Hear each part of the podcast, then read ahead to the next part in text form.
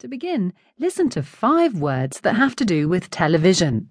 You'll hear each word in German first and then in English. Before you listen, I'll give you a little warning. Some of these words are false friends. That means that they're easy to mix up between German and English. So listen carefully. Kanal, Channel, Sendung, Program, Fernsehprogramm, TV Guide, Casting Show, Talent Show, Seifenoper, Soap.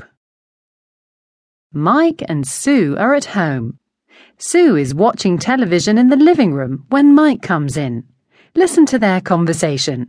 They'll use those five words we just heard. What are you watching? Nothing. I'm zapping through the channels trying to find a program to watch. We have so many channels, but I can't find anything. I've been scrolling through the TV guide looking for something interesting. Maybe a nice drama or a romantic comedy, but I can't see anything good. Even the documentaries are freak shows. My cat has two heads.